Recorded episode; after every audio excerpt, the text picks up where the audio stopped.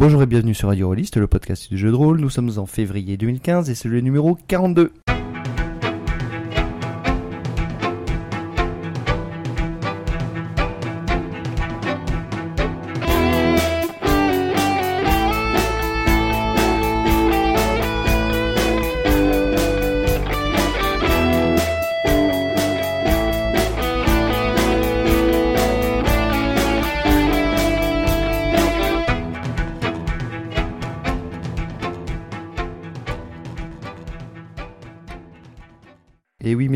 Déjà 42 numéros de Radio Rollist. Et celui-ci vient de doubler Basingcast à la corde. Ah. C'est un autre podcast. Et eux, ils s'en sont à 41 numéros depuis au moins un an. Trop facile. Bref, au sommaire de ce numéro, nous, aurez- nous aurons donc Poisoned, suivi de Perdu sous la pluie, Magical Fury, et enfin un petit débat euh, sur la simulation en jeu de rôle. Alors, étant donné qu'on n'a rien préparé, ce sera peut-être du débat de comptoir, on verra bien. Allez, on va commencer tout de suite par Poisoned. Donc c'est moi qui vais présenter ça, Guillaume. Euh, Poison donc est Oui, un. pardon, je ne t'ai pas Alors c'est le petit nouveau, vous savez, celui de la dernière fois, on l'a gardé parce qu'il était bien. Il nous ramène des gâteaux à chaque fois, donc du coup. euh, Donc Poison c'est euh, c'est un jeu de, de Vincent Baker, l'auteur maintenant bien connu euh, de la scène française, puis la traduction d'Apocalypse World. Poison c'est un jeu de pirate, euh, mais un jeu violent, sale, dramatique. On est loin de Pirates des Caraïbes là du coup. Plus proche de Black Sails pour ceux qui ont un peu vu la série récente. Le jeu est basé sur un, sur un ancêtre en fait du système Apocalypse World. C'est une sorte de premier jet euh, d'idées qu'il avait déjà en tête euh, depuis. Parce euh, qu'il a, il a été écrit avant, du coup. euh, il a été écrit avant, puisque Apocalypse World est sorti en 2010 et celui-là est sorti donc en 2008, euh, D'accord. 2007-2008. Euh, donc c'est une sorte de premier jet, mais euh, on voit déjà les idées qui sont bien bien ancrées, euh, pas développées de la même manière, mais euh, il y a quand même des similitudes qu'on va développer. Il faut savoir aussi qu'il y a au moins une fois sur un forum où il a expliqué que c'était son préféré entre Apocalypse World et, celui-là, c'était Poison, son préféré. Il est trouvable actuellement euh, sur le Unstore, la boutique de tous les, tous les auteurs indie, euh, mais je crois d'une façon que électronique. Euh, J'ai pas réussi à trouver une version en dur euh, achetable. Euh, bon, après, c'est un bouquin de 30 pages, alors ça se lit très très bien sur un écran. La boîte à eux euh, a les droits actuellement, mais comme on le sait, la boîte à eux euh, est en décès suivi de mort, et du coup, il sortira probablement pas tout de suite en VF. On va commencer par présenter un petit peu le système, puisque en, fait, ça va permettre de se rendre compte de la dynamique de la partie, puisque c'est comme tout bon jeu de rôle indie, c'est ça qui, qui donne une image un peu de ce, que, de ce qui va se passer. La première chose, donc, c'est il y a trois éléments de système, parce que c'est composé de petits éléments un peu, un peu qui se superposent et qui s'entrecroisent. Trois éléments qui sont vraiment cruciaux et, importants.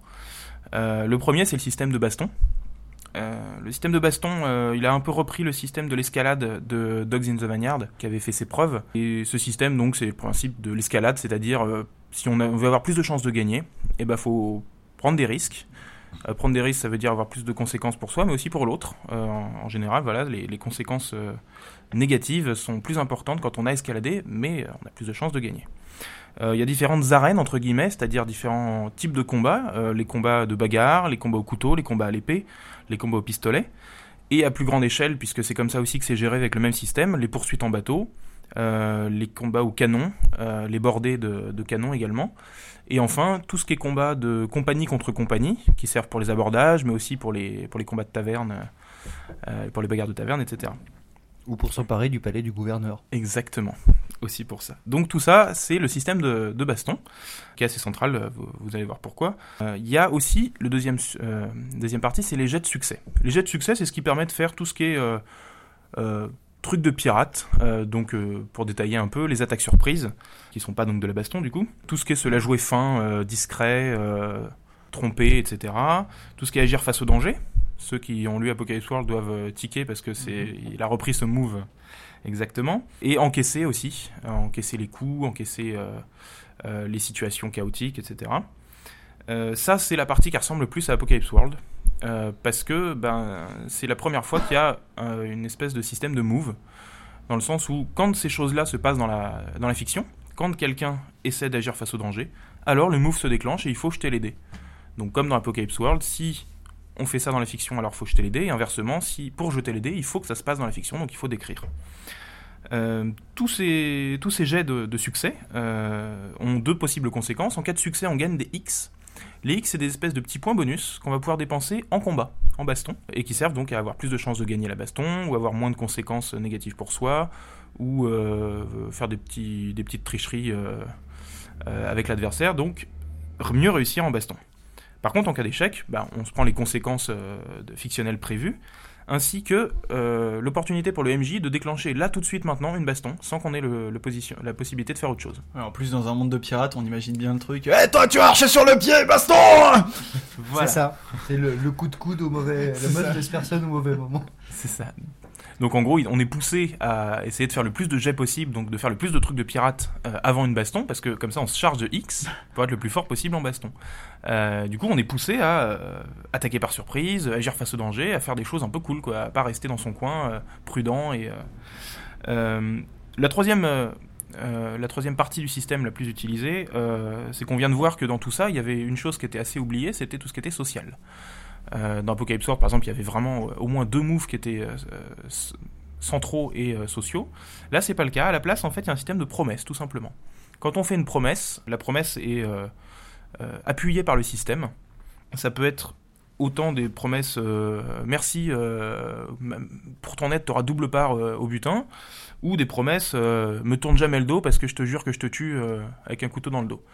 Euh, donc tout ça, c'est des promesses, et euh, il y a un petit système donc, qui permet à, à celui qui a promis euh, ben, d'être redevable, entre guillemets, envers l'autre, euh, d'avoir une punition, une espèce d'épée de Damoclès euh, pendant tout le temps où, où il n'a pas rempli sa promesse. Ah, donc ce- celui. euh, euh, si tu menaces quelqu'un, il, il faut vraiment que tu finisses par le buter. il faut que tu le fait. fasses parce que sinon Ouais. l'autre pendant ce temps-là il a un, un petit avantage sur toi. C'est- Euh, l'honneur de pirate en quelque sorte, quoi. Si tu pourrais faire peu. un truc. euh, En fait tu mets une part de ton âme euh, dans les mains de l'autre. C'est comme ça que, c'est, euh, que le système Wow. le, le prend. Euh, tu mets une part de ton âme dans les mains de l'autre. D'ailleurs tu peux faire des promesses à Dieu et là ça a encore plus de conséquences parce que tu lui donnes une partie de ton âme temporairement.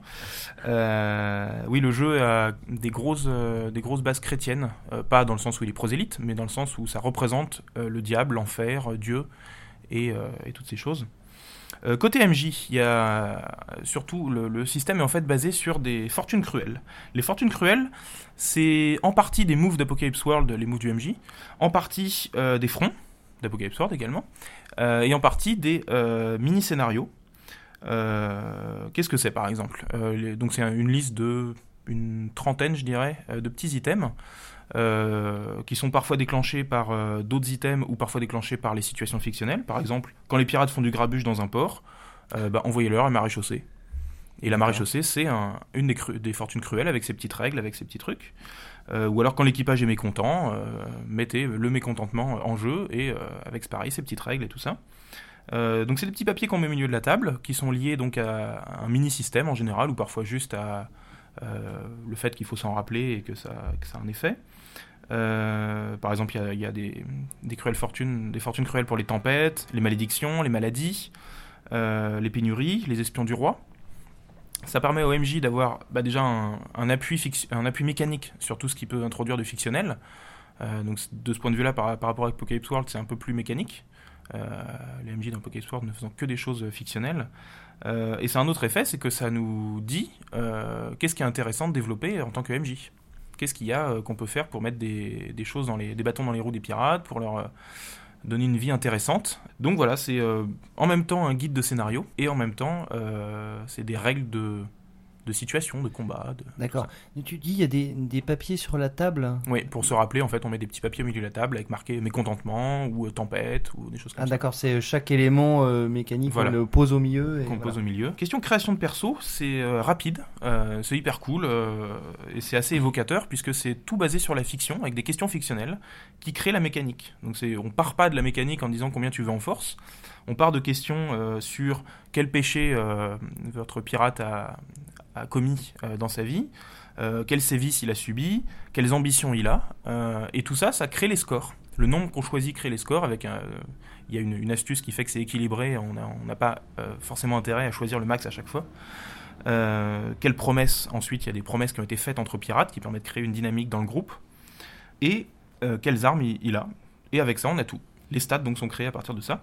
Et après en jeu pour les PNJ, pour les bateaux, pour les compagnies armées et tout ça, c'est un peu le même style, mais en beaucoup plus court évidemment. Le MJ a deux trois éléments à, choisir dans une liste et ça crée les stats et, le- et la fiction en même temps euh, d'une pierre deux coups, euh, en partie. Pour remplir ses ambitions, un pirate, euh, bah, il faut aller à terre. parce que sur le bateau, il y a beaucoup d'ambitions qui vont pas être possibles, hein, devenir gouverneur ou euh, épouser la fille d'un grand marchand, euh, ou se euh, cracher dans l'œil de Dieu, ou des choses comme ça. Oui. Tout ça, c'est des ambitions proposées. Cracher dans l'œil de Dieu. Cracher dans l'œil de Dieu. Il y a aussi cracher dans l'œil du diable, d'ailleurs. Oh, pas du tout le même style d'ambition, effectivement. Euh, donc il faut aller à terre. Et pour aller à terre, en fait, il y a un petit système qui oblige à avoir une, part du butin euh, conséquente. Euh, donc il faut avoir chassé des navires pré- préalablement, avoir récupéré du butin, et du coup on a assez d'argent pour aller à terre, s'habiller bien, faire des choses, aller voir des gens, avoir assez pour graisser la patte. Pour, Donc ça nécessite un peu d'argent de faire des rencontres en dehors du bateau. Euh, donc en fait, ça va alterner, euh, alterner entre chasse de navires, euh, problème, euh, problème en mer aussi, parce qu'il n'y a pas que Ah, du en proactif. fait, avant de retourner en, avant de retourner à terre, il faut que tu ailles farmer des bateaux. En fait. Exactement, c'est un peu ça. Du coup, ça pousse à alterner aventure de pirate en mer et aventure de pirate sur terre, D'accord. comme ça, pour remplir ses ambitions qui vont donc augmenter, augmenter, être remplies ou non. Euh, Il y a un petit système assez sympa aussi de vote. Euh, alors c'est lié en fait à l'histoire, euh, l'histoire des pirates, qui étaient les bateaux pirates étaient pas mal des démocraties en fait. Il y avait un capitaine, mais en fait le capitaine n'avait pas un pouvoir autoritaire tyrannique. Il était surtout là pour prendre les décisions en bataille euh, et pour bah, prendre une part supérieure, parce qu'en général c'était quand même le plus tacticien. Mais à côté de ça, c'était quand même des démocraties où il y avait des votes assez régulièrement sur les décisions à prendre du, bateau, où aller, quoi chasser, est-ce qu'on se rend ou non, plein de choses comme ça. Et du coup, pour représenter ça, en fait, quand il y a euh, un vote qui est proposé, les PJ, uniquement les PJ et pas le MJ, vont voter. Et en fait, ça va représenter proportionnellement les- tous les pirates du navire. Donc du coup, ils ont un, un pouvoir euh, euh, de méta-jeu, entre guillemets, dans le sens où ça représente euh, Ah, aussi le- D'accord. le navire. Du coup, c'est significatif. Même quand t'es mousse, si tu joues un mousse, bah, t'as quand même un pouvoir politique, entre guillemets, même si c'est pas directement, c'est du métage. Bon, il y a quelques petits défauts quand même. Vous avez vu que je vous ai beaucoup parlé d'Apocalypse World pendant toute la présentation. C'est lié au fait que je pense que pour jouer à ce jeu, il faut d'abord avoir fait un peu d'Apocalypse World. Euh, si on n'a pas un peu de bouteille euh, de un jeu tiré de un jeu d'Apocalypse World ou tiré de, de ce système, ça risque d'être un peu difficile. Le livre est assez euh, rude, très court. Aride, tu veux dire euh, J'ai dit rude, aride alors. Il est assez aride et vraiment le système. Il qui est arude. Il est arude, exactement. Euh, le système est quand même assez, euh, assez riche. Il y a plein de petites parties qui sont, que- comme je vous ai dit, hein, qui s'entremêlent. Oui. Euh, du coup, pour un jeu comme ça, la façon dont ça a été écrit, c'est vraiment très très difficile de se lancer immédiatement. D'ailleurs, moi-même, j'ai la première partie qu'on a fait, qu'on a fait ça a un petit peu capoté. On n'arrivait pas à régler un des, sis- un des soucis. Ah oui? Et du coup, bah, au bout d'une heure et demie, on a arrêté. On s'est dit que ça marchait pas trop, quoi. Euh, Ah il bah a fallu mince. jouer à Apocalypse Sword parce que c'était avant de jouer à Apocalypse Sword. Ah, d'accord. Il a fallu jouer à Apocalypse Sword et là maintenant, euh, on y a joué, ça a été très très bien. et C'était. euh, tu peux nous, nous dire quel était le problème un peu? Parce que Alors le problème précis, c'était plus ou moins un problème de. Ah, Il y avait un problème général, mais le moment où ça a vraiment bloqué, c'était euh, quelqu'un voulait faire une attaque de fusil sniper, euh, un fusil, euh, une carabine quoi, de loin, Oui. sur euh, deux autres personnes qui étaient en train de, de se disputer. Et il y en a un qui voulait tirer sur l'une des deux, et on savait pas vraiment comment gérer ça. D'accord. Ah ouais. Donc voilà, il y, a des- il y a des fois des trucs. C'est vraiment lié à Apocalypse World, c'est-à-dire quand il se passe un truc dans la fiction, qu'est-ce qui est déclenché? Tu voudrais dire qu'il y a un problème de simulation Nous verrons ça pour la fin. Ta, ta, ta. Oh là, Euh, t'es trop fort. T'as eu, t'as eu le teasing de ouf? Ouais. Voilà, bon alors, ou alors faut prévoir deux heures euh, où on galère un peu, parce que c'est possible aussi de se lancer directement dans le jeu et puis euh, bah, faire par essai erreur Ouais, un petit ouais. peu. C'est aussi possible. Euh, D'un autre côté, faut reconnaître que Apocalypse World, euh, c'est pas non plus si facile que ça dès le début. hein. Ah, Mais- ça- ça- il brille pas par son accessibilité. hein. Voilà, mais c'est pour vous dire, c'est qu'il est plus accessible que, que Poisoned. Pour finir, je vais vous lire un petit peu, en fait, il y a un pitch de début de partie, que le début de partie est pas euh, la- largué au hasard comme ça. Il y a un petit pitch de début et ça va vous donner un peu le ton, et euh, vous allez voir comment ça lance les hostilités euh, de façon bien bourrine. En sept ans de grâce, 1701, prit fin la sanglante carrière du capitaine pirate Jonathan Abraham Palor, dit Brimstone Jack. Il n'est pas mort par la corde, ni par l'épée, ni coupé en deux par un poulet de canon. Son cuisinier, un assassin aux ordres du roi, l'a empoisonné. Voici ce qui se passe ensuite. Et après ça, donc le MJ il va poser quelques petits papiers sur la table, euh, mentionnant le fait que le navire euh, est en sale état, le fait qu'il n'y a plus de provisions, et qu'il y a un vaisseau de Sa Majesté qui vous prend désormais en chasse. Donc il y a des, des cruelles fortunes qui sont là dès le début de la partie pour mettre la pression, en plus du fait qu'il n'y a plus de capitaine quand même. et qu'il y a un assassin qui va dont il va falloir régler le sort. D'accord. Donc forcément, euh, le MJ quand il se tourne euh, vers les joueurs et qui dit que faites-vous, il y a plein de décisions à prendre tout de suite. Euh, voilà. Ça, c'est bien. Ça c'est cool, ouais. Donc c'est hyper riche. euh, Mais c'est un exemple que j'ai déjà donné euh, assez souvent à l'antenne, celui de euh, les euh, l'un des un PNJ est accusé d'assassinat, euh, il faut décider là maintenant tout de suite de ce qui se passe parce Ouais. qu'en plus il y a la tempête et Ouais. euh, Et en plus, il faut décider d'un capitaine. En général par Oui. vote, mais des fois par petit combat personnel. euh. C'est vrai que ouais, Voilà. tu, nous, tu nous as pas parlé de, de la planche quand même, euh, qui me semble Et la planche, en fait, incontournable. Eh ben, euh, justement, la planche, c'est en fait une sorte de mythe. À la toute fin du jeu, en fait, il y a deux pages où Vincent Baker euh, dit ce qu'il a trouvé dans ses recherches, qui sont pas non plus. Enfin, c'est pas un académicien euh, Mais- de mais- ce point de vue-là, mais il a fait un, un peu de recherche.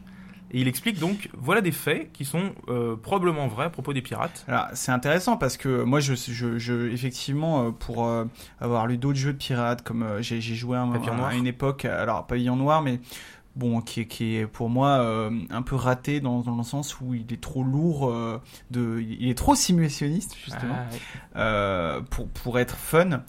Par contre, j'avais joué pendant un temps à, à Pirates of the Spanish Man, qui est un jeu euh, motorisé Mhm. par euh, Oui. euh, comment il s'appelle ce système le Fast Fast Furious Fun là, Savage World le système de Savage World jeu qui est assez sympa bon enfin bref et donc il parlait des trucs de pirates en disant en gros oui c'est vrai la planche c'est- pas vrai mais à la limite on s'en fout parce que c'est fun quoi Donc, euh, Bah, le truc, c'est que Poison prend quand même un, un tour un peu différent par rapport aux autres. C'est quand même un univers qui est beaucoup plus sale, beaucoup plus ouais euh, réaliste, entre guillemets, même si c'est pas vraiment un mot. Mm. euh, c'est pas historiquement réaliste, mais c'est. on va dire gritty. Ouais, c'est ça. C'est gr- c'est gritty Ça. pour ceux qui comprennent ça. C'est exactement ça. Et du coup. c'est un euh, jeu avec du gravier La plan. La... Franco-français. Euh, la planche, c'est vrai que c'est. Moi, je trouve que c'est un élément qui fait un peu euh, série Z. euh, ouais ouais ouais alors euh, que c'est avec le, le cimetière brillant derrière, Ouais, euh, ouais, dans ouais. le dos. Euh, les pirates, c'est ils avaient pas, quand même c'est pas trop fait l'ambiance de quoi. planter un mec et puis le balancer par-dessus bord comme ça. Quoi. C'est- Ouais, ouais. Donc voilà, mais euh, c'est vrai qu'il y a du coup quelques petits faits, c'est c'est assez bien résumé. Hein. euh, Ça, moi je trouve que ça vaut euh, les dizaines de pages d'encyclopédie de Pavillon Noir. Cela dit, il, dit, pages. il dit à la fin, parce que je le feuilletais pendant ta chronique, il dit à la fin, euh, j'ai tiré ces faits de tel bouquin, et euh, les autres, euh, je les ai inventés ou je me suis servi de mes souvenirs, donc il y a peut-être des conneries, mais c'est comme ça. Voilà. Oh, je, je- je te trouve dur avec Pavillon C'est- Noir sur le côté euh, historique parce que justement il est il est super. Ah non, non, non, alors attends, Non, je, non, je, je- je, me suis mal exprimé à ce moment-là. Ce que je disais, c'est que euh, le système de règles de, de jeu, je trouve mal foutu. Non mais je, je veux dire mais par contre, le, règle, euh, le reste, ah oui, non au mais au niveau anecdotique, Ah oui, euh, oui, tout ça, il y a une. il faut- il faut le souligner, effectivement, de- euh, Moi, j'avais j'avais pris euh, ouais, j'avais pris un grand plaisir à le lire parce que euh, justement, t'apprends plein de trucs et tout machin. C'est juste, je, je, je considère que euh, c'est un jeu auquel il est difficile de jouer. Ça fait partie, de, c'est à mon avis, de ces bouquins. Il est bien, c'est bon de les avoir dans ta bibliothèque, justement si tu veux jouer des trucs de pirates. Mais après, euh, peut-être en te servant d'un d'un autre jeu pour vraiment euh, faire du pirate, quoi. Savais-tu qu'un pirate a obligé un autre type à manger ses propres oreilles Ça, j'ai lu dans Pavillon Noir, Ouais. par exemple. Et oui, les enfants, vous apprenez plein de choses avec Radio Rollist. c'est un podcast euh, éducatif. Voilà, mais si vous n'avez pas envie de vous lire 100 pages, euh, il y a 3 pages à la fin de Poison qui en fait suffisent largement pour faire plein de choses de pirates. Moi j'ai pas lu de bouquin de pirates, j'ai pas lu Pavillon Noir et euh, ça m'a suffi pour faire vraiment des Après, on, très très on regarde riches. Pirate de Polanski derrière et c'est bon, quoi. Eh bien, merci. Alors, je vois que t'as la langue bien pendue, comme. Oui, tout à fait. Eh bien, écoute, euh, c'est à moi de, de parler de, de, de Perdu sous la pluie. Alors, avant toute chose, euh, pour conserver mon objectivité, flotte, oui, euh, paumé sous la verse, euh, chagrin sous le crachin, chachotte sous la flotte, à l'arrache sous la drache. Bon, on peut en faire pas mal. hein. Alors, je, je... Ah oui, t'as, t'as vu, hein, j'avais préparé. Euh, donc, pour, pour, euh, pour euh, maintenir mon objectivité euh, euh, journalistique, je, je dois préciser avant toute chose que, que l'auteur du jeu, donc Vivien Féasson, euh, est un ami proche, donc euh, je connais bien, que euh, j'ai pas aidé en tant que tel sur ce jeu, même si je l'avais playtesté, mais surtout j'ai aidé à la traduction en anglais, donc j'ai un, peut-être un certain biais euh, envers Non, ce jeu. Euh, mais j'ai j'ai quand même essayé d'en faire une, une critique euh, objective. On a tous nos biais hein, de toute façon. Oui. Ouais, de toute façon, voilà. Et le principal, c'est de le dire.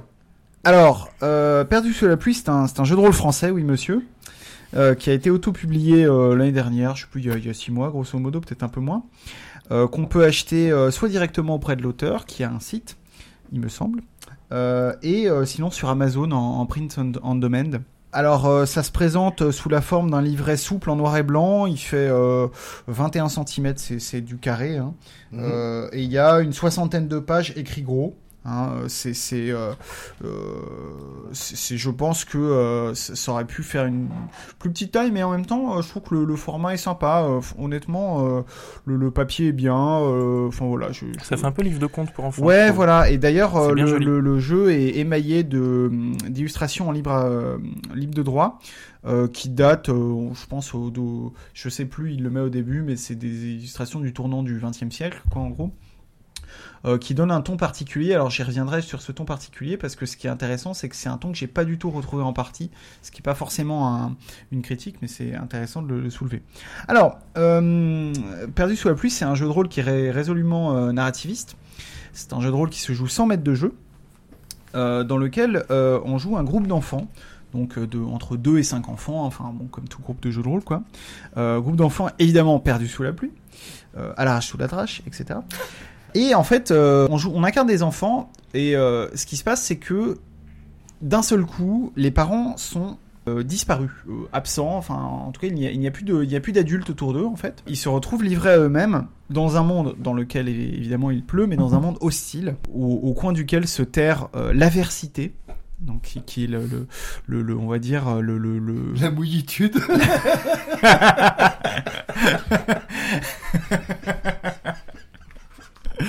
donc la mouillitude euh, qui, qui incarne euh, donc le, le- le côté maléfique, on va dire, du, du, euh, de l'environnement. Euh, en fait, au fur et à mesure de la partie, les enfants vont disparaître un par un, et à la fin euh, de l'histoire, il n'en reste plus qu'un. Donc euh, c'est un, un jeu de rôle avec un vainqueur si on veut, mais bon, euh, clairement le but euh, n'est pas de faire tout pour rester le, le dernier euh, euh, en vie, mais plutôt de Un raconter qui a une histoire. ses potes mourir. hein. oui, voilà, l'idée c'est quand même de raconter plutôt une histoire intéressante de façon partagée. Alors comment ça se passe? Il y a une petite création de perso, donc ch- chacun a une, feuille de perso qui sert en fait surtout de- d'aide à l'inspiration narrative. Euh, C'est-à-dire que sur la feuille, on va avoir euh, je m'appelle, euh, j'ai tel âge, alors il est recommandé de jouer des, des persos entre 5 et 12 ans, hein, c'est-à-dire pas avant 5 ans parce que euh, il faut pas avant 5 ans parce qu'il faut qu'ils puissent quand même euh, euh, avoir une certaine autonomie. Alors si on joue des, des gamins de, de 2 ans, c'est un peu limité quoi. Et, Ah, euh, C'est trop mignon, il y a des petites fautes d'orthographe barrées. Ouais. Et, et d'ailleurs, il y a même des versions alternatives de l'affiche avec d'autres fautes. Et donc pas après 13 ans parce que après 13 Ça, c'est ans euh, c'est plus plus des enfants, enfant. c'est des c'est des ados. C'est des mineurs. Et donc, euh, il y a marqué des choses comme par exemple, quand j'ai très très peur, je. Euh, et alors, faut compléter. Des fois, je fais des cauchemars sûrs. Euh, je pense que mes parents m'ont abandonné parce que. Etc. etc. Donc, on remplit ça. Et avant de commencer, chacun lit sa fiche à voix haute, ce qui permet aux autres joueurs de prendre des notes. Euh, sur leur, euh, leur euh, Sur les points faibles des autres. Voilà, sur les, les autres membres du groupe.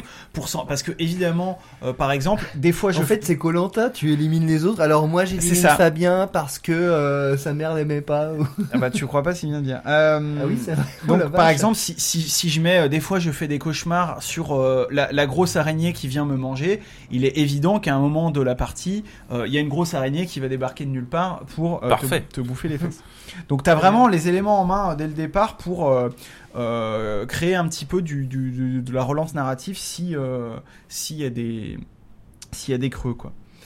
Euh, et chaque joueur a 10 jetons qui représentent en fait des attaches. Donc il y a 10 attaches au, au monde extérieur. Et ce sont ces attaches qui vont qu'il va perdre une à une jusqu'à perdre la dernière. C'est-à-dire que quand tu crées ton perso, il faut créer 10 attaches. Non, non, non, tu as 10 jetons en fait. Ah, c'est juste des jetons, c'est des jetons. sans, Ouais, ouais. sans, euh, Ouais. sans nom.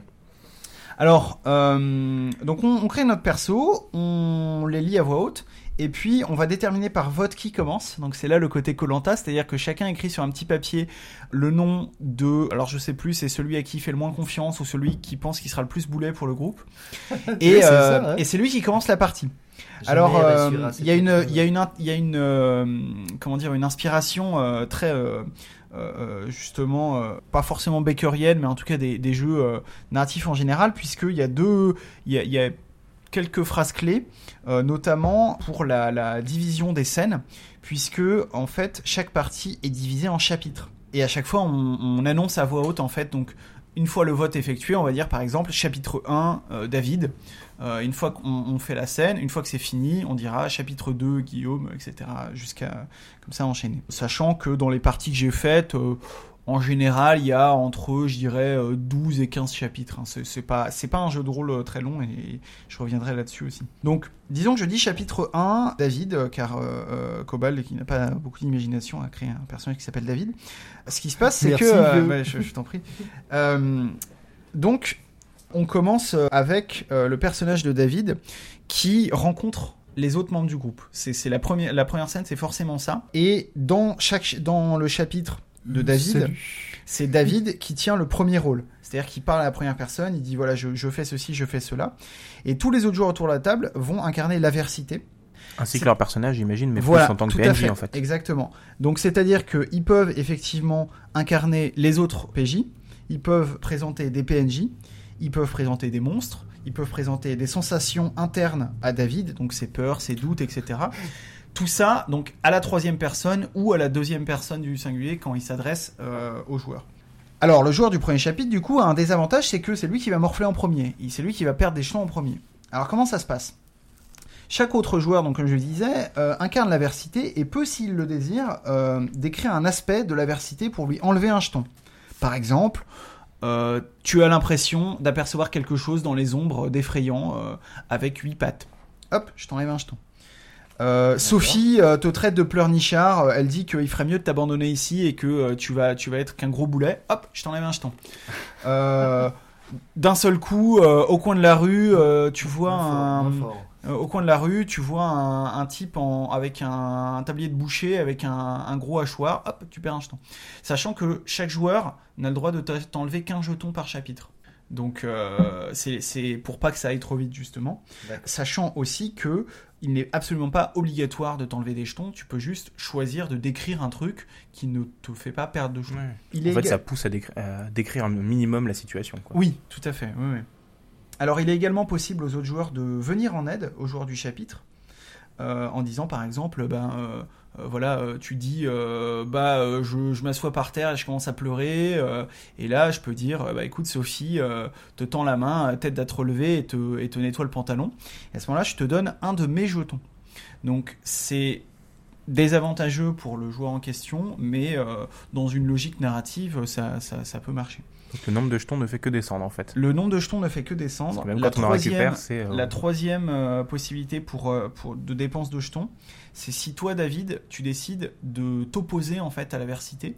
Donc en général, ce qui se passe, c'est que tu te défoules sur un autre joueur. Tu dis par exemple, euh, bah non, euh, Sophie, euh, je la pousse dans la boue et, euh, et je dis ouais, bah puisque c'est vous, me- vous me pressiez pas ma juste valeur, euh, j'en ai rien à faire, etc.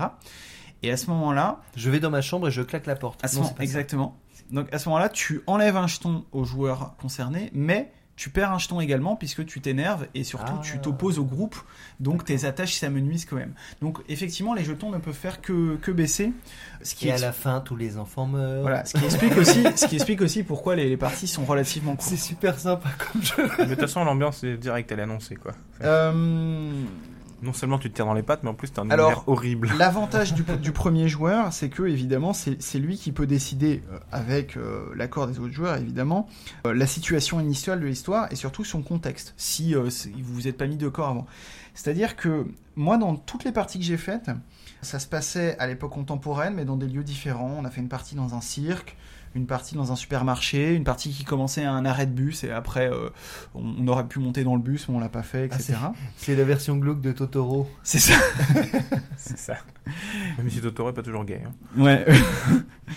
Mais euh, du coup, euh, rien n'empêche en fait. Enfin, c'est vraiment euh, pas du tout euh, euh, gravé dans le marbre dans le livre. Et c'est vrai que comme les illustrations, par exemple, font un petit peu euh, au début du XXe siècle, il est possible de jouer à cette époque-là. Il est possible de jouer dans une station spatiale, euh, dans un La pluie dans, dans les steppes d'Asie, euh, dans un village gaulois, enfin vraiment, euh, tout est possible. Je l'ai, je l'ai pas testé en tant que tel, mais euh, c'est une possibilité que, que est offerte par le jeu et je trouve, je pense que ça peut être intéressant aussi parce que Mm. du coup, tu- les enfants par exemple du Moyen Âge sont pas les, les, ont pas les mêmes Pas les mêmes comportements peurs et tout ça. et les mêmes peurs que des enfants euh, de 2015. Quoi. Et c'est vrai que c'est- le thème est hyper euh, universel quoi. Bah c'est ça, ouais ouais. C'est des enfants qui ont peur et qui ont plus de parents. Donc c'est vraiment très universel.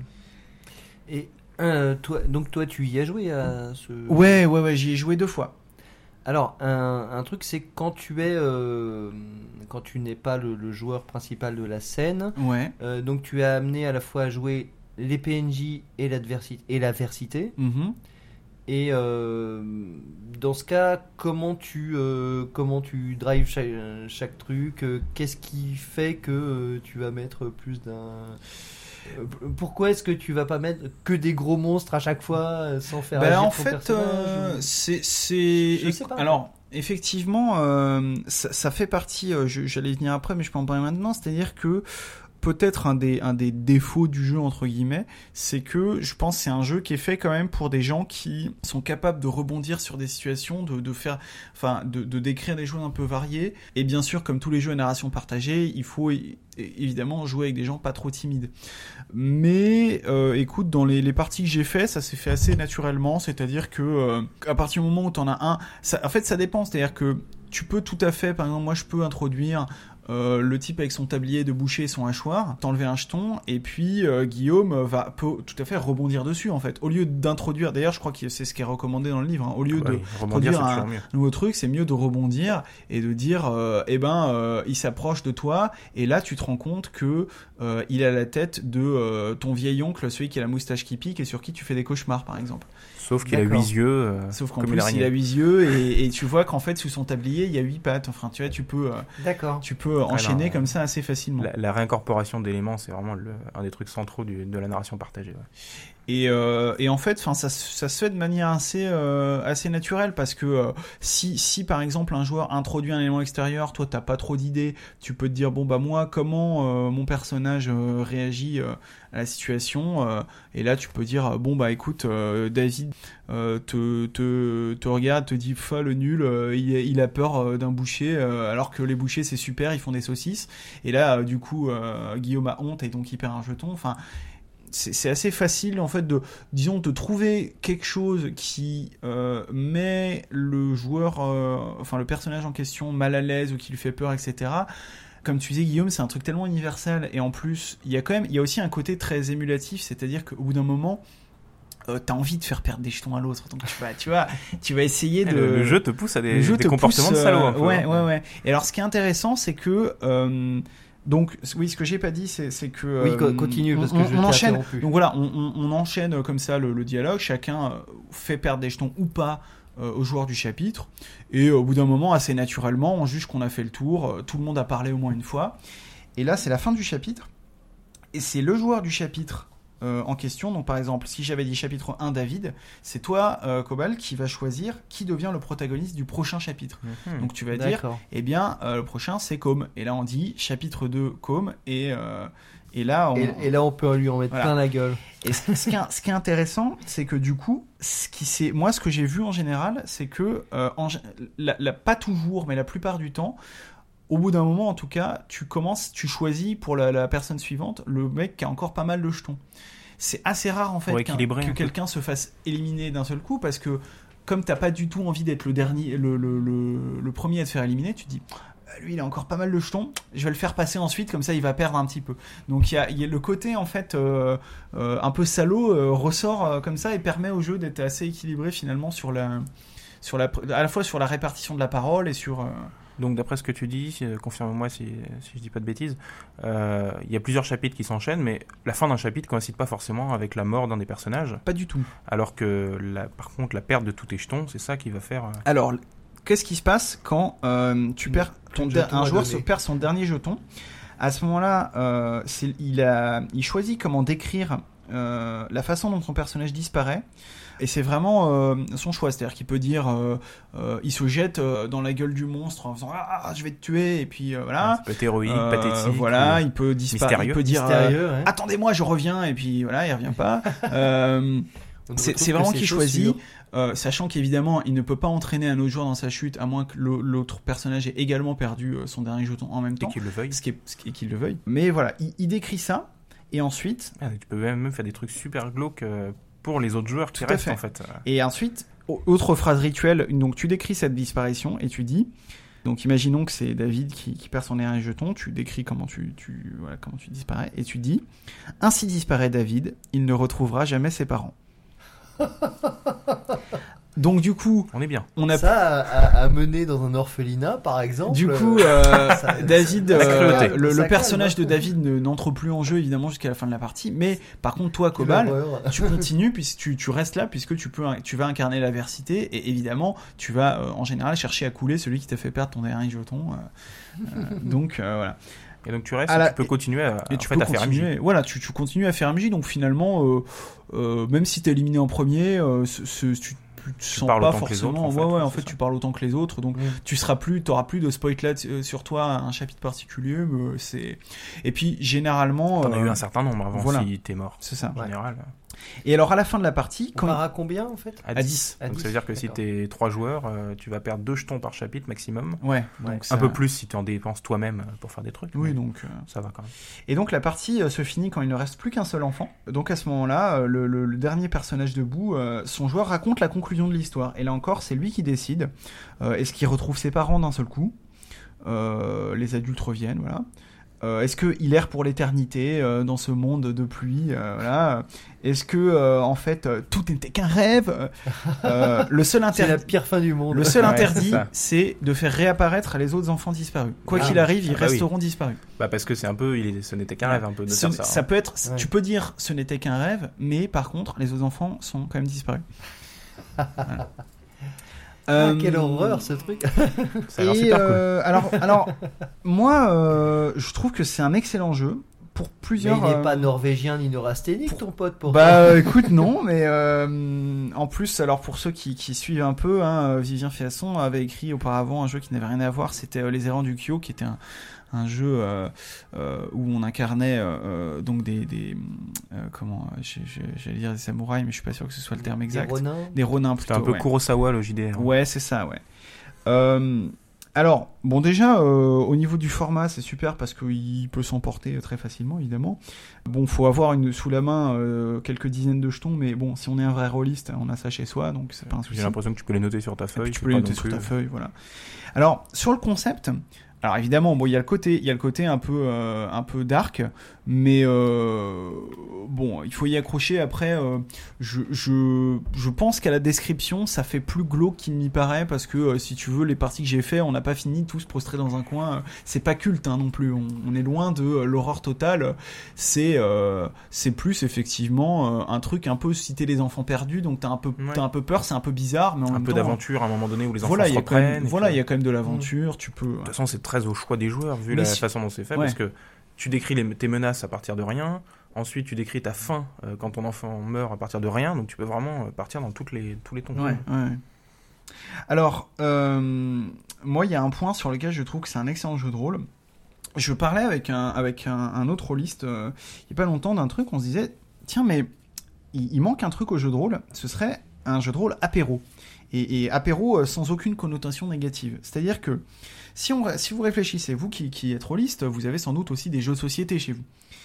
Euh, des jeux de société, alors dans vos jeux de société, vous avez des, des- des gros jeux de geeks. Diplomatie. Voilà, les gros jeux qui prennent l'après-midi, voire la nuit, voire la semaine. Vous avez des jeux de 3-4 heures. Et puis, vous avez des jeux qui prennent une demi-heure, une heure, qui peuvent se jouer avec euh, à peu près n'importe qui de curieux. Et en fait, Perdu sous la pluie, pour moi, c'est vraiment l'équivalent de ça. C'est-à-dire que pour des rôlistes vétérans, Tiens, on va faire mourir des enfants non, pendant quelques heures. pour, Autour d'une bière. si tu veux, pour des pour des rôlistes vétérans, ça va être, euh, on, on, on se fait une petite partie de ça. euh, ça, ça dure trois quarts d'heure, une heure, hein, selon ma- mon expérience. Ah ouais, à chaque fois, les parties, c'était trois Avant quarts d'heure de avant d'enchaîner sur un truc plus long. Oui, parce qu'en fait, C'est pas euh, mal ça. Ouais, je me- parce qu'en j'imagine ça pa- plus long. parce qu'en fait, ce qui, ce, qui, ce qui se passe, c'est que euh, euh, t'es quand même très encouragé à ce qu'à chaque scène, il y ait des, des jetons qui descendent Ouais, euh, et que les scènes soient pas trop longues. Donc ça s'enchaîne assez rapidement. Euh, Ouais. Et ouais, trois quarts d'heure, une Moi, heure. ça me ouais. donnerait envie de faire une sorte de Shiro en. Ouais, beaucoup- carrément, ouais, Beaucoup ça fait plus très déviant. Ah bah euh, complètement, ouais, ouais. Avec des, c'est avec des campagnes, euh, c'est baign- baigné de, de, de. Et si de tu veux, blé, euh, pour, pour- moi, et j'ai j'ai pu le constater puisque j'ai j'ai- Ça j'y ai joué euh, notamment avec des gens qui ne sont pas des rôlistes euh, acharnés, voire même qui jouent quasiment jamais au jeu de rôle, c'est le type de jeu comme tu dis, bah écoute, euh, ça dure trois quarts d'heure, une heure, donc comme un jeu de société, euh, les règles sont ultra simples, c'est vraiment une histoire qu'on se raconte. Ça peut, euh, je pense, con- convaincre un public réticent à s'engager plus avant. Et vraiment, je trouve que ce concept de, de, de jeu de rôle apéro, c'est un truc qui gagnerait. c'est vraiment un truc qui manque en fait, je Bah, trouve. ça manque surtout en France parce que Oui, après. les jeux de rôle indie ont fait qu'il y a pas mal de jeux comme ça avec des. Bah, c'est pas que le format, c'est surtout que le système est euh, tellement simple Ouais. que tu peux l'expliquer en le faisant en fait. Au fur et à mesure que tu joues des scènes, tu peux expliquer tiens vas-y. Mais il y a aussi la question de la durée de la partie en fait. Et oui effectivement. Par contre la, la dynamique des jetons fait que c'est assez rapide. Et, Ça, Mm. et les jeux de rôle euh, dont- avec des parties, il y en a quelques-uns. Il y a Prosopopée, il y a des trucs comme ça qui, qui sont des jeux assez courts.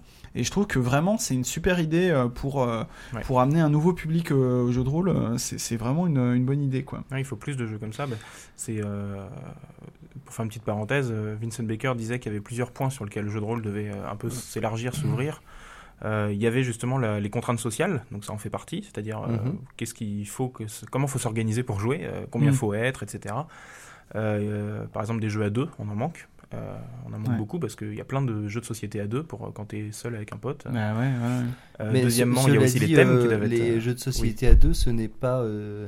Euh, euh, c'est assez récent finalement qu'ils se soient penchés sur ce. Non, sur les ce échecs. truc, euh. Oui, mais, Et toc mais- non, non, non, non, mais Hein je veux dire dans les La euh, bataille. dans les jeux de société créés récemment, Oui, euh, ils se sont mis euh, assez intensivement à faire des jeux à deux, Ouais, justement pour Plus- pouvoir, plus- euh, plus parce que c'est un nouveau marché. Ouais, non, Mm. c'est vrai. Euh, L'autre truc qui, donc, qui conseille d'élargir, c'est les thèmes, parce qu'il y a plein de thèmes qui sont absolument pas euh, euh, et- Ah bah explorés. moi, ouais, Fiasco, par exemple, euh, a, a exploré le thème des films euh, avec euh, des gens qui font n'importe quoi euh, et qui essaient de. Enfin, c'est un truc gigantesque. Il y a plein de films qui sont sur ce modèle, plein, plein, plein. Les gens adorent ça. Et il n'y a Mhm. aucun jeu de rôle qui permettait de le faire avant. Donc c'est, il y a pas mal de thèmes comme ça à élargir. Et c'est. euh, Et la troisième chose, c'est les systèmes, évidemment. Les, Ah les dynamiques de partie. Il faut aussi élargir les, le- comment ça marche euh, le jeu de rôle. euh, essayer plein de choses. Donc ça, c'est vrai que ce jeu. euh, Alors je, sais deux pas. points, il Ouais, bien. alors pour le coup, je, je- les parties que j'ai faites, on était euh, 4 ou 5, donc je sais pas à quel point, parce qu'il dit hein, dans, le, dans le bouquin qu'on peut y jouer à deux. Euh, j'ai pas testé, donc je saurais pas dire, mais, mais euh, bon, pourquoi pas, hein, faudrait, à mon avis, euh, c'est faisable. Ouais. Donc, donc ouais, à mon avis, voilà, non seulement il occupe un créneau qui, qui est assez peu finalement utilisé en jeu de rôle, mais en plus, euh, voilà, très clair, euh, très très aéré. euh, Enfin, moi, j'ai les, les deux parties que j'ai faites, j'ai vraiment passé un excellent moment. Et donc, je le, je le recommande tout à fait, si évidemment on accroche au, au thème et ça nous dérange Au pas de, ouais. de, Oui. de, de faire disparaître des enfants autour d'une bière, comme tu disais. Bah écoute, comme euh, félicitations parce que j'étais un peu intrigué par le jeu, j'en avais entendu parler bien sûr, mais je l'avais pas acheté, bah je vais le faire. Eh Oh ben, oh. écoute, euh, voilà. Et bien sûr, je touche 5%. Et oui, par ton ami. voilà. Très bien. Alors euh, là, euh, c'est donc. euh, Les, les, les furries magiques. Alors, oui, c'est ça. Alors en fait, la- ma machine est éteinte car elle a planté. Euh, donc je ne me souvenais plus du nom et ça m'est revenu d'un coup. Donc euh, il ne s'agit pas d'un jeu qui consiste à avoir des rapports intimes avec des petites créatures à fourrure magique. Non, Non. oh, c'était donc- magique cette nuit. euh. Et non, car c'est Magical Fury et non pas Furry. Alors, qu'est-ce que c'est que la furie magique? Qu'est-ce que c'est que Magical Fury? Alors, pour tout dire, c'est le premier jeu de Dark Magical Girl. Du coup, il va falloir que je définisse ce que c'est les Dark Ouais. Magical Girls. Je pense que ça va être nécessaire. C'est un, un genre qui a été euh, bah, plus ou moins inventé très récemment, euh, parce qu'en fait, il contient pas beaucoup de fiction euh, à l'heure actuelle. Bon, tout le monde sait ce que c'est les Magical Girls, que ce soit Sakura Euh, pour les ah solitaires, oui, euh, chasseuses de cartes, et euh, Sailor Moon pour les équipes de Magical Girl. Euh, mais en fait, il y a un, un animé qui est sorti euh, il y a quelques années, euh, qui s'appelle Puolamagi Madoka Magica, qui est quasi unique en son genre, puisque et il a fait le buzz un peu du coup, euh, parce qu'il subvertit, il assombrit les thèmes euh, classiques de la, des Magical Girls. Euh, par exemple, il y a des révélations horrifiques à plusieurs moments sur la nature du monde, la nature de la magie ou euh, la nature Mhm. des menaces qu'elles combattent. Il y a des conséquences un peu plus réalistes à leurs actions sur le monde et sur elles-mêmes et sur leur vie. Et puis des motivations un peu plus en teinte de gris et pas de pas d'héroïsme, enfin en tout cas pas que de l'héroïsme basique ou de la méchanceté. Donc, c'est Sailor Moon avec du gravier, quoi. Et c'est avec du gravier, encore une fois, effectivement. C'est des jeux avec du gravier. Euh, en fait, donc l'auteur, c'est euh, Ewen Cluny. Euh, vous le connaissez peut-être pour euh, le, c'est le traducteur de Maid, c'est la première chose qu'il a vraiment faite. Ah oui, d'accord. C'est tra- le traducteur plus récemment de Golden Sky Story. Et il a aussi créé un, un petit jeu de, un petit jeu de cartes où on crée de la fiction, donc c'est pas vraiment un jeu de rôle, mais ça, c'est quand même proche, qui s'appelle Channel A. Et là, c'est son premier jeu de rôle, du coup. Et là, c'est le premier jeu de rôle qu'il a vraiment créé, c'est ça, à partir de rien. En fait, il bosse depuis 4 ans, euh, depuis en fait la sortie de, de cet animé. Il bosse depuis 4 ans sur un jeu donc, qui s'appelle Magical Burst. Et en fait, le jeu, euh, au fur et à mesure de, ce- de son développement, a enflé, enflé. C'est devenu un truc gigantesque de, différentes inspirations, euh, DD4, euh, Apocalypse World. Il a pas- s'est inspiré de plein de trucs. Un truc de genre euh, 150 pages. euh, Mhm. et en fait, il est devenu bloqué, il n'arrivait plus à avancer sur ce jeu. En fait, il a donc créé ce jeu-là, donc Magical Fury, comme euh, un peu soupape pour essayer de balancer un peu toute sa créativité d'un coup et puis essayer de repartir. Euh, donc c'est un petit jeu celui-là, contrairement à, celui que je viens de décrire. Euh, il doit faire 30 pages, je crois. Mais du coup, euh, les deux jeux ont des trucs en commun Ils ont ou, beaucoup en commun, mais déjà le système, par contre, c'est beaucoup plus light ici. Ouais. Certains thèmes sont un peu moins développés, mais c'est sûr qu'ils sont très très proches. Ouais, donc c'est une espèce de, de prologue en fait à ce que ce sera. Exactement, mais c'est aussi un jeu en soi qui, qui marche très bien. Donc il coûte 7 euros sur DriveThru RPG, mais aussi sur Amazon. On peut le, le trouver sur Amazon en print on demand. Euh, il met tous ses jeux en fait sur Amazon également. Le système, euh, il est fortement inspiré de, de Sunderland. Sunderland, c'est un jeu de Vincent Baker, des nanogames. euh, si- Il y a eu une petite, euh, une petite, un petit buzz sur les nanogames quand Epidia Ravachol en est sorti. Donc ouais, ouais, ouais. Vincent Baker avait fait sa, sa petite série de, de cinq petits jeux comme ça aussi, inspirés d'Apocalypse World. Donc en fait, on peut dire que ce jeu-là aussi euh, est issu d'Apocalypse World, mais par, par euh, intermédiaire. Oui, vous, vous l'aurez compris, euh, chers auditeurs, c'est- c'est un numéro narrativiste, donc euh, Ah oui, bien entendu. on aurait peut-être dû le, le- le- le préciser au tout début, mais D- Déjà, il y a deux chroniques de moi-même. aussi, on aime tout, euh, narrativisme et narrativisme. c'est pas grave. euh, au prochain numéro, on fera euh, deux chroniques de Star Wars et puis euh, on parlera de Donjons et Dragons et, et je ne serai pas là. Et moi non, et moi non plus. Donc, euh, alors, pour euh, passer rapidement un peu sur le, système et comment ça marche un peu, il y a une créa de perso euh, qui, euh, qui commence par créer des filles normales avec leurs rêves, leurs peurs, leur vie quotidienne. On crée pareil le monde un peu normal, euh, qui, qui a ses côtés beaux, ses côtés laids, ses côtés un peu bizarres. Euh, il propose en fait pour toute la création plein de tables aléatoires. C'est depuis Made en fait, il a adoré les tables aléatoires, l'auteur, et il en met dans tous ses jeux. Euh, et donc du coup voilà, il y en a plein des tables aléatoires de tout ce que tu veux. Ça veut dire que tu peux créer ton perso sans jamais prendre de décision. Alors, Si elle a les cheveux Rose. rouges. Et ça marche dans un animé justement.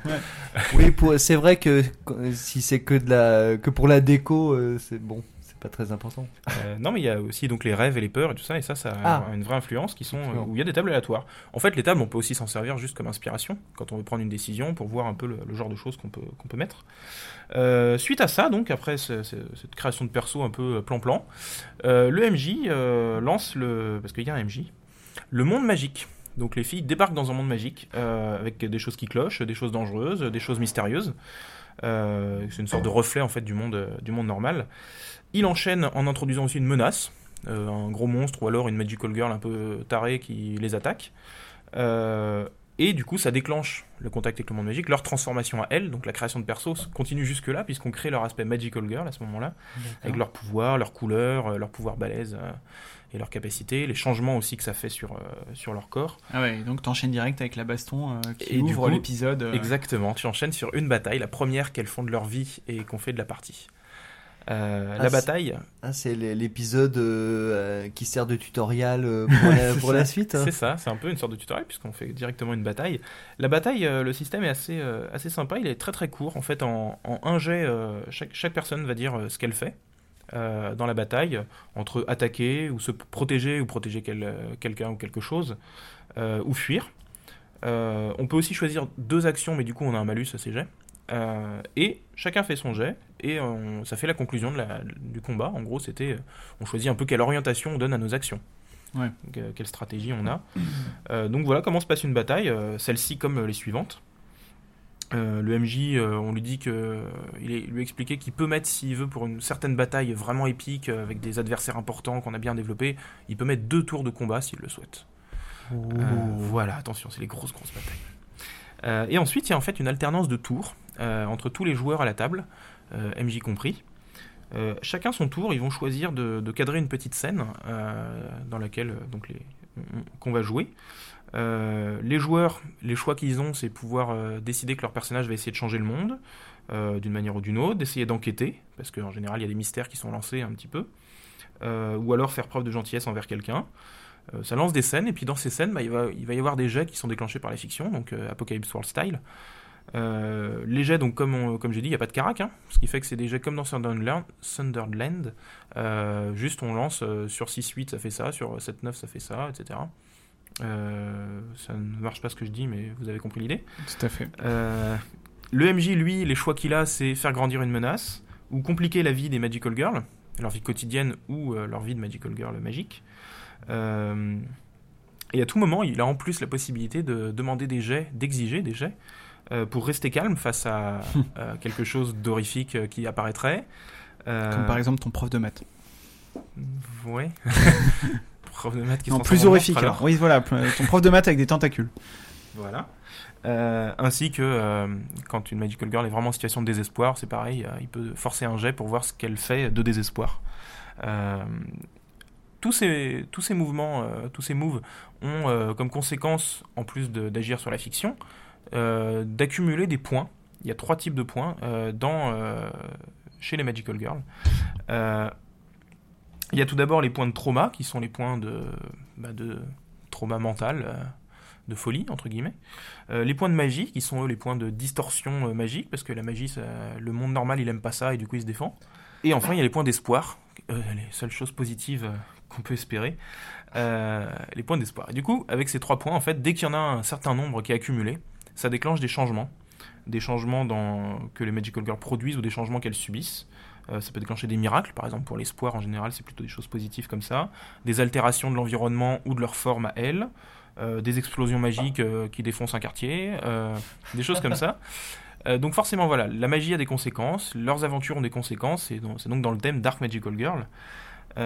Et puis il y a aussi l'autre thème qui est, qui est poussé par le fait que le MJ, euh, on, l'enjoint à créer des vérités dérangeantes euh, un peu à l'avance. Donc c'est ça un peu sa préparation de scénar, on peut dire. Il crée des, des choses qui, vont, qui, sont vraies dans le monde mais qui sont pas évidentes, euh, qui va distiller petit à petit, relié à son intrigue. L'intrigue c'est plutôt les menaces qu'il a créées. Il va créer euh, peut-être des magical girls euh, qui sont devenus tarés, ou des monstres, euh, des choses comme ça, euh, et qui va introduire. Il y a plein de questions qui sont posées, qui sont laissées justement au choix du MJ pour voir quelle, euh, quelle orientation il veut mettre à son univers. euh, euh, par exemple, les Tsukaima. Les Tsukaima, c'est les, les petits animaux mignons euh, qui donnent des pouvoirs aux Magical Girls. Ah, oui. Oh. oh. J'ai une petite peluche de Tsukaima.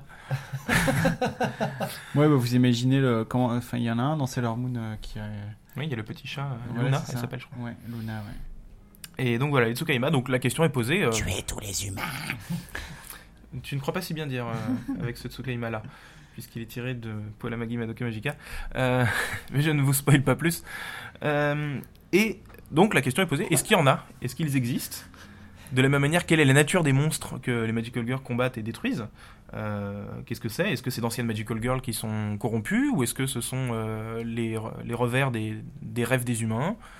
Du coup, qu'est-ce qui se passe quand on en tue un? Est-ce que ça tue quelqu'un dans le monde ou est-ce que il y a un autre qui est créé automatiquement et que c'est une lutte sans fin. Euh, Qu'est-ce que c'est que ces Dark Magical Girls? D'où elles viennent? Qu'est-ce qui fait qu'on en devient une? Est-ce qu'il y a d'autres personnes qui font de la magie d'autres types? Euh, Y a-t-il des organisations magiques? Est-ce que le gouvernement est au courant?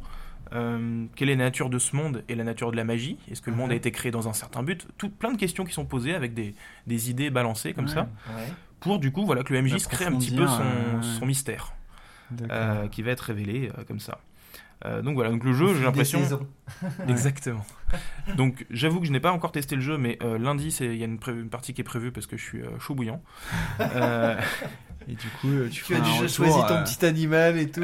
Alors, euh, moi, il y a un truc, c'est que tu, tu dis que c'est pour jouer des Dark Magical Girls. mhm. À quel point, en fait, c'est dark Parce que j'ai quand même l'impression, en t'écoutant, que c'est plus effectivement euh, côté Sailor Moon avec un peu plus de conséquences, de trucs sérieux. Parce que tu parlais de trauma, par exemple. Mm. Euh, mais ça a pas l'air d'être non plus euh, du Akira, quoi. Non, c'est pas Akira évidemment. Euh, Akira c'est carrément de l'horreur, l'horreur psychologique. Dark Magical Girl, ça, ça signifie tout simplement que Ah, c'est pas glauque Magical Girl, quoi. Euh, bah, L'horreur, elle est principalement euh, créée par les révélations. Euh, en général, il y a certaines révélations qui vont te faire vraiment Ouais, remettre en question, en question un petit peu toute ta lutte, toute ton existence et tout ce que tu, tout ce que tu veux faire. Les, en plus, c'est très lié au Magical Girl, les monstres que tu vas créer, les menaces, puisque le, le MJ enjoint à piocher dans les rêves et les peurs qu'elles ont créées au Ah début oui. pour créer ces menaces. Donc en plus, il y aura quelque chose d'assez personnel et dérangeant de ce point de vue-là. Euh, et l'aspect conséquence, effectivement, c'est ça, c'est les- c'est avec les pointes de trauma, les explosions. Euh, à chaque fois qu'une Magical Girl fait exploser que- quelque chose ou, euh, ou change le- l'environnement ou perd quelqu'un auquel elle tient, bah, elle se pose des questions et elle va peut-être revoir un petit peu ses choix. Donc voilà, c'est ça qui crée l'aspect dark. D'accord. Ouais, on- c'est vrai qu'on finalement on est assez proche d'un jeu de rôle de super-héros, euh, Ouais. mais euh, mais sans cap et sans collant, quoi. Ouais, c'est ça. D'accord. Voilà. Bah écoute, tu nous diras comment t'as parti. euh. Ah oui, sans faute. Très bien, merci beaucoup. Eh bien, nous allons faire une petite pause et puis euh, nous ferons un petit débat en prix après. Non, je suis pas d'accord.